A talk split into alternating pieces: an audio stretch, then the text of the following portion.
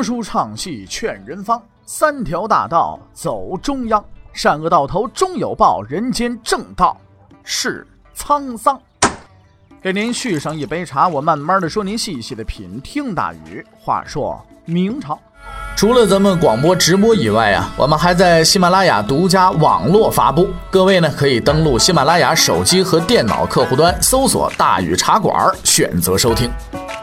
上期节目咱们说到哪儿啊？咱们说到攻破太原，王保保逃回大漠，细数战将，说书人评说威名。那么咱们之前啊也说了，王保保啊是打一仗败一次啊。那么这么惨败，咱们为什么还要管他叫名将呢？哎，这涉及到一个很重要的问题，就是名将啊到底是什么样的人？呃，咱们前面说过了，我们啊会对历史中某些本质性的东西进行分析。当然了，咱们是进行浅浅的分析啊。这个分析呢有多深呢？呃，我们不知道，我们只是呢进行了浅析。很多人呢都羡慕名将的风采，也很想体会一下在战场上指挥千军万马的感觉。所以啊，军事论坛里边往往呢都是人满为患的，到处呢都是人。很多军迷啊都认为这个自己啊，呃，没有出生在金戈铁马的年代，这是亏了，是吧？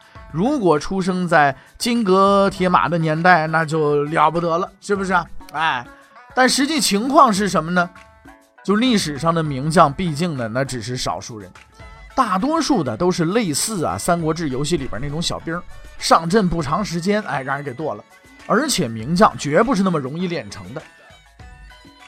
咱们呢也是来谈一下这个看法啊，因为这有助于咱们以后呢来了解这个明朝大将们的成长过程和经历，以及明朝军事制度的一些问题。在成为名将的道路上呢，要经历六个坎坷啊，我们以六个年级来标明它。只有战胜眼前的坎坷，才能升入下一个年级。当然了，有些天才同学呢，可能跳级，是吧？生下来就会打仗啊，也是有的，不是极少数啊，咱们可以忽略他们。好了，那么这个学校呢，现在开学了。第一个年级要学习的是军事理论。所有想成为名将的人，必须得学习一些经典的理论知识，什么《孙子兵法》呀、《太公兵法》呀、《乌子兵法》等等等等吧，啊，什么六韬啦，什么这个之类的啊。只有在积累了大量的这个理论的知识以后呢，你才能够跨入下一个年级。但是在这个年纪呢，呃，有有这么一个很特殊的规定，就是因为有些同学家里穷，买不起书本儿，所以他们呢只能在实战中去学习这些个理论。他们之中的优秀代表啊，咱们大伙儿都愿意看的电视剧是不是啊？这个呃，《亮剑》里边的李云龙，穷人家的孩子早当家呀，人实在没有说错的。这些在实战中学习理论的同学将可以跳过第二个程序，直接进入第三个程程序。啊，我们还是和大多数同学一起啊，来看看第二个年级要学什么呢？哎，第二个年级学习的内容呢就是实战，这是极为重要的。那些理论中学习的优秀者，如果不能过这一关，他们就将被授予一个光荣的称号，叫纸上谈兵，是吧？这个称号的第一个获得者呢，就是赵括同学，授予者是二年级的年级主任赵奢。那。我们来解释一下为什么实战如此的重要。这是因为，虽然军事理论都是高年级学长们总结出来的经验，但是呢，由于他们写这东西的时候，情况和现状呢是完全不一样的。在实战中，如果照搬呢是要吃大亏的。哎，赵括同学呢就是没学好才不能毕业的。那放在咱们现在的语境来讲，我们不用学兵法，很多朋友呢愿意看励志啊这个成功学的书。你看什么？这个谁谁成功经验谈，那个谁谁成功兵法三十六计之类的这些个东西啊，没有用。为什么？你不可能复制他的道路。人和人各种各方各面的这种啊条件都是不一样的，环境也都是不一样的。你不可能复制谁谁谁的路，成为下一个谁谁谁。那些号称自己想成为下一个马云、下一个马化腾的，成功不了。哎，什么下一个？你只能成为你自己，对吧？所以，我啊个人呢，对成功学呀这种书啊，向来是基本上看见就扔在一边啊。我家里是没有任何一本成功学的书的啊，就包括很多人愿意看曾国藩成功秘籍是吧？哎，你看看曾国藩家书，学一学人家的风骨好不好啊？非得看曾国藩成功秘籍，曾国藩那是憋屈了一辈子，是不是？成功秘籍是什么？就是结硬债，是不是啊？哎。打这个这那叫什么结呃结结这个打呆仗是不是啊？人这这是咱成功秘籍，对不对？你哈家想走一个捷径成功了，开玩笑，不可能啊！那咱们接着来讲这个当兵啊。作为一个学员，要想成为名将，一般都是从小兵干起。当然，除了高干子弟之外啊，你看赵括那怎么放在一边是吧？年级主任赵奢是他父亲，所以一开始就是大将，这不妥。因为只有战场才能让一个人成为真正的名将，他必须亲手，哎，拿着大砍刀去追去砍，见识过战场的惨烈，他明白人呢被刀砍那是要死的。了解你不杀我，我就杀你，这条战场上永远不过时的真理。知道所谓打仗就是以性命相搏，他们才会明白什么叫战场，什么叫实战。大多数的学员呢，会在这一关呢就被淘汰了。他们会改行，一生啊就当一军事票友，这对他们来说呢，并不见得是一件坏事。而留存下来的那些学员呢，在残酷的实战中，逐渐了解了战争的规律，开始真正走上了名将之路。好了。我们带领剩下的学员来到三年级。三年级要学习的是冷酷。成为一个名将，就必须和仁慈啊、温和之类的这个词儿呢说再见。哎，咱们讲着词不带兵啊，义不行古，是不是啊？这这有有有这么说法，也有什么人不带兵，义不行古啊？这个什么词不带兵，义不养财，这个之类的各种说法都都一样，都一个意思啊。这讲的什么道理？就是当名将啊，你必须得心如铁石，哎，冷酷无情。当然了。你要说了，历史上有很多以仁出名的这个儒将啊，让大伙儿注意啊，他们的仁慈是对士兵和老百姓而言，对敌人他们比谁都冷酷。哎，冷酷不是残忍啊，咱们说清楚了，不是像项羽似的啊，找了一城库吃全都给就屠了，是不是？哎，抓着多少兵都给坑了，就是没有那个，不是杀戮无辜的老百姓，而是奸人。比如说你的一个很好的朋友犯了军纪了。但是你为了执行军纪，你一定你得打他、骂他，你得砍他，只有这样，你才能控制住自己的军队。即使他是你最好的朋友，甚至是你的亲人，你也得这么干，这才是真正的冷酷。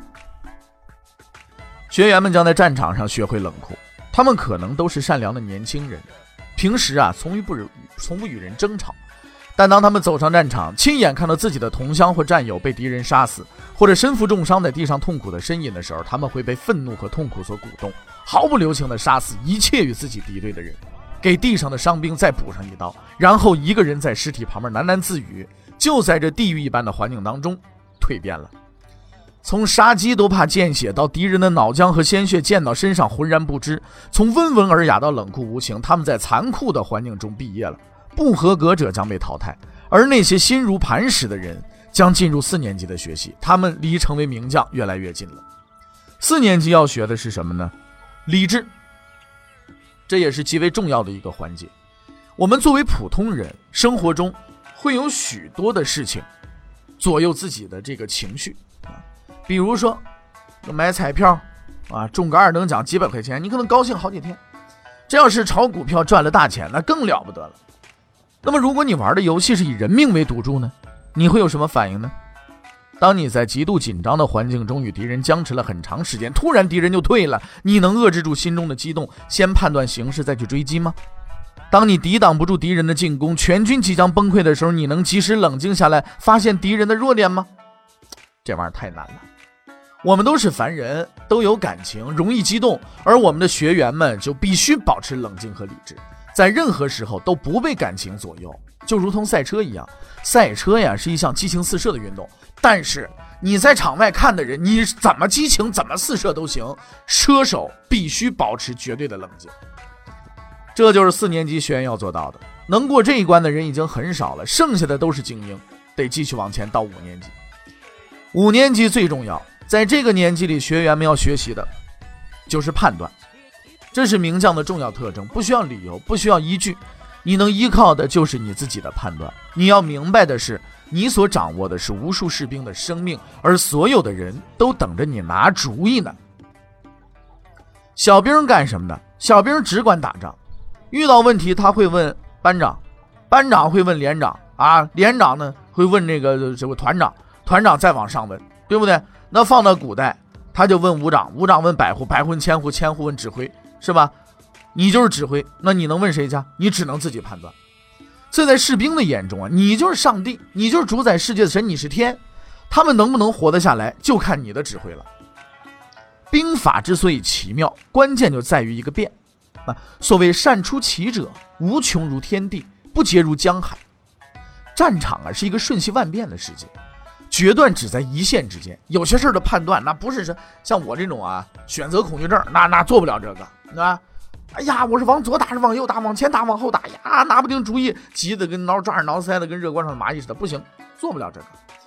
决断这东西就在一瞬间啊！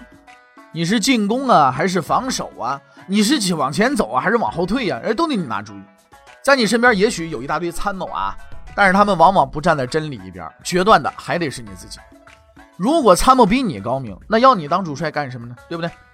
如果你能从那变化莫测的世界中发现其中的奥妙，哎，并做就此呢做出正确的判断，那么恭喜你，你已经具备了名将最主要的素质了。但是还有一关你必须得过，只有过了这一关，你才是真正的名将。现在咱们来到六年级最后一个年级，这个年纪要学习的是什么？坚强。从某种意义上来说，这是非常重要的一个学习内容。所谓胜败乃兵家常事，不过安慰自己而已。打了败仗，死几万人，你能承受这样的心理压力吗？你怎么去面对这些士兵的家人呢？你怎么有脸去将指挥权交给你的上级啊？那是几万条人命，那不是几万只鸡啊，对不对？然而你的选择只能是坚强，即便说你屡战屡败，但必须屡败屡战。我们可以想象，当你数次败在同一个人手下的时候，你会畏惧这个人。所谓的孔某症就是这么来的。即使你有着杰出的军事才能，不能战胜自己的软弱，还是不能成为名将。而那些最优秀的人，能够从失败中爬起来，去挑战那个多次战胜自己的人，这才是坚强。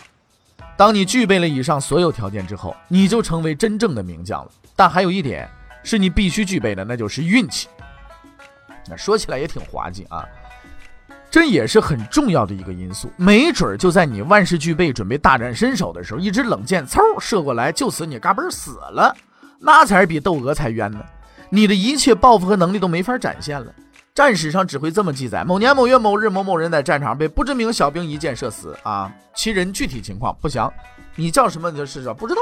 嗯，所以名将之路是一条艰苦的道路，非大智大勇、大吉大利之人是不能为的。那么在这变幻无穷的战场之上啊，咱们这个《孙子兵法》里也有这么句话：故兵无常势，水无常形，能因敌变化而取胜者谓之神呐，对不对？什么叫战神？你能啊因势利导。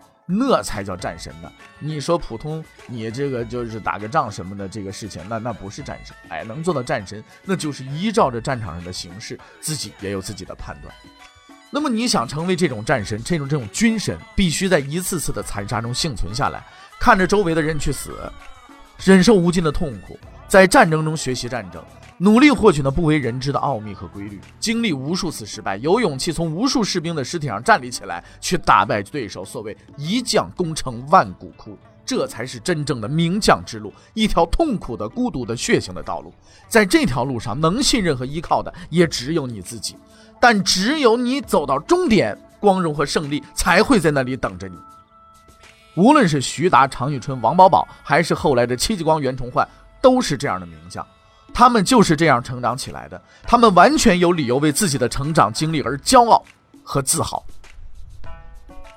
所以，当不成名将的各位学员也不必为此失望悲伤，因为这工作不是一般人能干得了的，甚至可以说那不是人干的。诸位普通学员还是回去做老百姓得了，那才是快乐的生活呢，是吧？哎，别总觉得自己什么都能，都那这上上阵打仗也特别能耐，没没有那个，啊？在对北元战争连续取得胜利之后呢，元军终于明白了，眼前这个敌人已经不是当年那个容易欺负的南宋政权了，而是一个可能彻底消灭自己的强大对手。王保保明白，现在要做的就是等待，总有机会会来。两年之后，一直龟缩在龟缩的元军呢，终于慢慢向明朝伸出了触角。他们四面出击，趁明军后撤，他们又占领了东自吉林、西至甘肃、宁夏北部的广大地区。他们以这些要塞为根据地，不断向明军进攻，使用的还是最让人讨厌的游击战术。你打他就跑，你走了他又来了。在这种情况之下，朱元璋和他的将领们开始讨论呢，采取任何这个何种方式对付北元啊。在应对方法上呢，出现了分歧，包括徐达在内的大多数人赞成进攻，一次性解决北元，但是有人反对。反对的人主要有两个，哪两个呢？一个是刘基、刘伯温，另一个就是。朱元璋、刘伯温认为北元还有强大的实力，而且更重要的是王保保还活着，至于朱元璋呢，他更多的是凭借自己的天才的军事直觉。如果在十年前，他可能会坚持自己的看法，以防守为主，但现在不一样了。他现在是一个伟大国家的君主，不可能再示弱于人了。于是他同意了徐达等人的要求，拟定进攻计划。从这情况可以看得出来，刘伯温之名确实呢是名不虚传的。他完美的诠释了真理往往掌握在少数人手中的规律，而朱元璋也证明了他绝获得天下绝无半分侥幸，领导那就是有水平。朱元璋这次拟定了一个近乎完美的计划，他手下的名将们全部参与了这次行动计划。他召集了十五万大军，命徐达为征虏大将军，李文忠为左副将军，冯胜为右副将军，各率兵五万人，分三路出征。其中以徐达为中路，出雁门关进攻河里，并沿途宣传要把王保保和北元皇帝赶出老家去。然而这只是一个诡计，他的真实目的呢是引诱援军出战，在野战中歼灭歼灭敌人。这个计划可以说明两点：第一，当时明军的实力已经相当厉害了，可以与援军在野外决战，甚至能战胜；第二呢，就是朱元璋的军事思想已经达到了很高的境界了，即以歼灭敌人有生力量为主要目的，这是十分难得的。此外呢，李文忠为右路，出居庸关，经应昌靠近河林，在徐达军队与援军决战的时候，出其不意发动攻击，一举切断援军后路，并且与徐达合击援军。冯胜为西路出击甘肃，他没有固定的战略目的，只是起疑兵的作用。可以说这一路基本是去观光，顺便抢战利品的。朱元璋的这一个军事部署啊，那主攻、辅攻、佯攻皆有，分路出击，待时机一到，便可以三路合击，堪称一个完美的军事计划。但是呢，咱们话说回来，就跟前面咱们说的那块一样，战场上的变化实在是太快了，没有人能够完全有把握，即使朱元璋和徐达这样的杰出军事家也不能。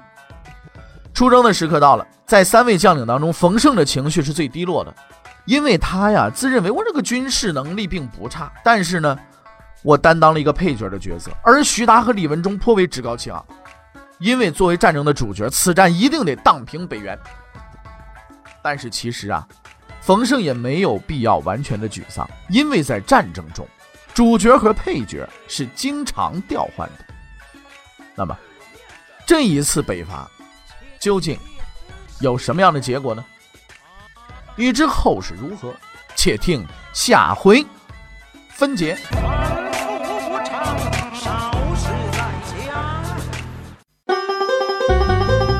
各位，你想跟大禹交流吗？你想跟大禹辩论吗？你想给大禹指出错误吗？你想骂那孙子吗？来微信吧，微信搜索订阅号。大禹茶馆，哎，就能实现了。记住啊，宇是宇宙的宇。